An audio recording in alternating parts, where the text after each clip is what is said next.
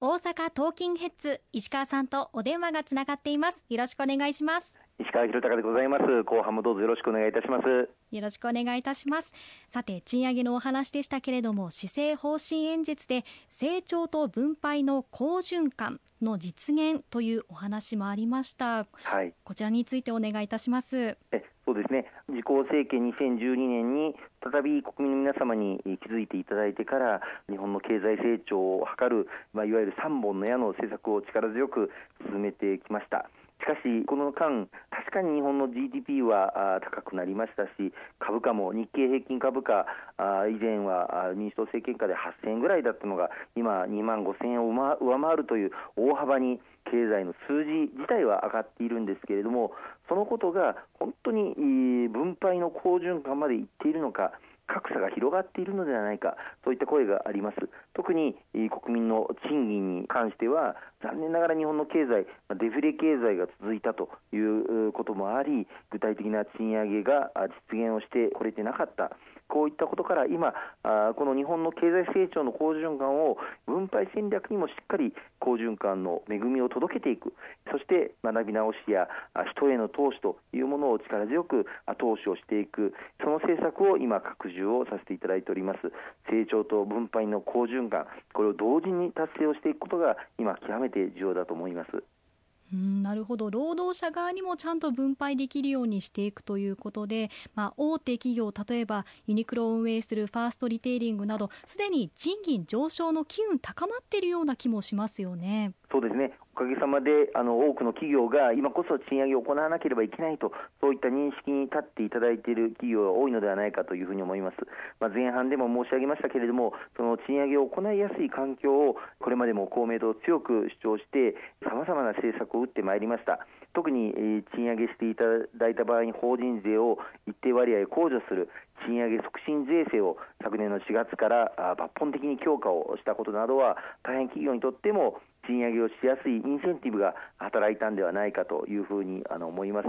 また昨年の年末の来年度予算の審議では新しい補助金において賃上げをする場合の補助金の優遇策を大幅に強化をすることといたしましたのでこのこともさらなる来年度に向けた賃上げを後押しをする流れを築いていけるのではないかというふうに思います。さらにはあの人への投資ということで今後働かれている方が新しい経験を積むまた訓練を受けるリスキリング、学び直しをしっかり支援していくということが大事だと思っております。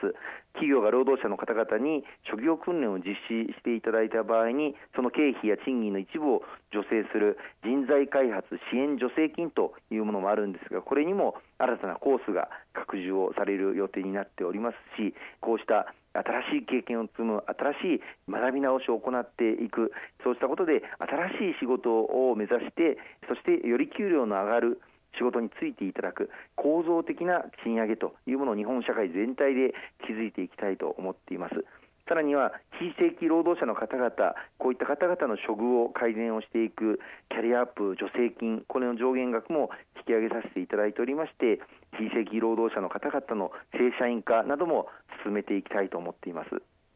はい、なるほど賃上げをしやすい環境を作るまたリスキリングなどによって円滑に労働力が移動する環境を作っていくこういったことが大事になってきているということなんですね。そうですねあの失業なき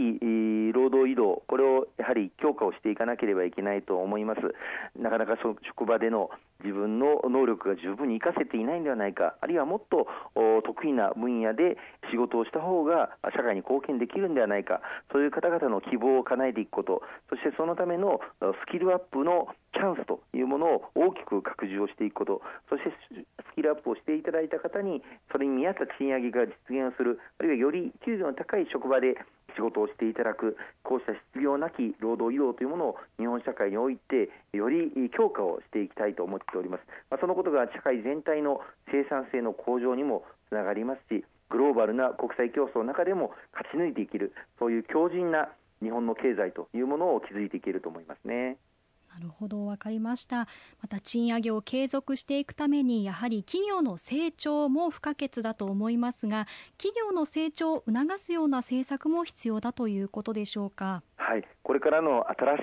い分野への支援というものも力強く行っていきたいと思います。特に DX、GX よく言われることですけれども DX デジタルトランスフォーメーションでは行政のデジタル化またマイナンバーカードという基盤を層強化をして社会全体のデジタル化を進めていく。このことによって IT 分野ロボット分野こういったところも力強く政府が後押しをしていきたいと思います。GX では2050年のカーボンニュートラルこれを実現をし実質的な二酸化炭素排出量をゼロにしていくそういう社会を実現していかなければいけませんがこのためには今後10年間に150兆円の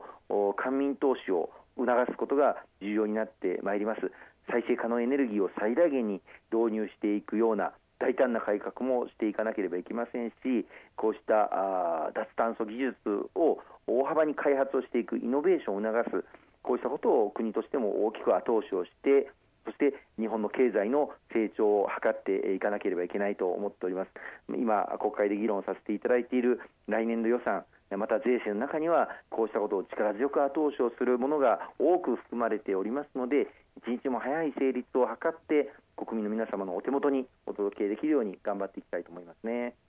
はい、なるほど GX そして DX が実現していくことで、まあ、賃上げも促進されますし構造も改革されますし私たちの日常生活にとっても豊かになりますからこういったことは大切かなというふうに思いますね。また単に賃上げするだけではまあ事業者さん側が厳しくなってしまいますから双方の視点でバランスよく上げていくことが重要なんですよね。決してまあ簡単なことではないと思うんですけれどもこれもやるしかないということですよね。おっしゃる通りです。あの賃上げといってもやはりあのそれに先立つものがなくてはなりません。特に中小企業小規模事業者の経営者の方々からすると賃上げと言われてもそんな簡単じゃないよという声はたくさんあの伺っております。だからこそその賃上げをしやすい環境を政府を挙げて国を挙げて整えていきたいと先ほどから申して、えー、申し上げているような支援策も強固にしていきたいと思っておりますしもう一つは賃上げをしていただいた企業さんがその賃上げ分をちゃんと価格転嫁取引先にもご理解をいただいて価格転嫁を図っていくことが非常に重要だと思います。物価がその分上昇していく緩やかに上昇していく中でそれを上回る賃金上昇の流れを築いていくこの好循環を築いていくことが日本社会のこれからの成長にとって非常に重要になってくると思っておりますので力を入れていきたいと思いますね。はい、そうですよね。まあ、賃上げは、えー、少子化にも結びついているお話も以前からしていますけれども、本当に日本が持続可能な社会を続けていくためにも非常に重要ですからね。石川さん今週もありがとうございました今週も大変にお世話になりましてありがとうございました来週もしっかり頑張ってまいりますのでどうぞよろしくお願いいたします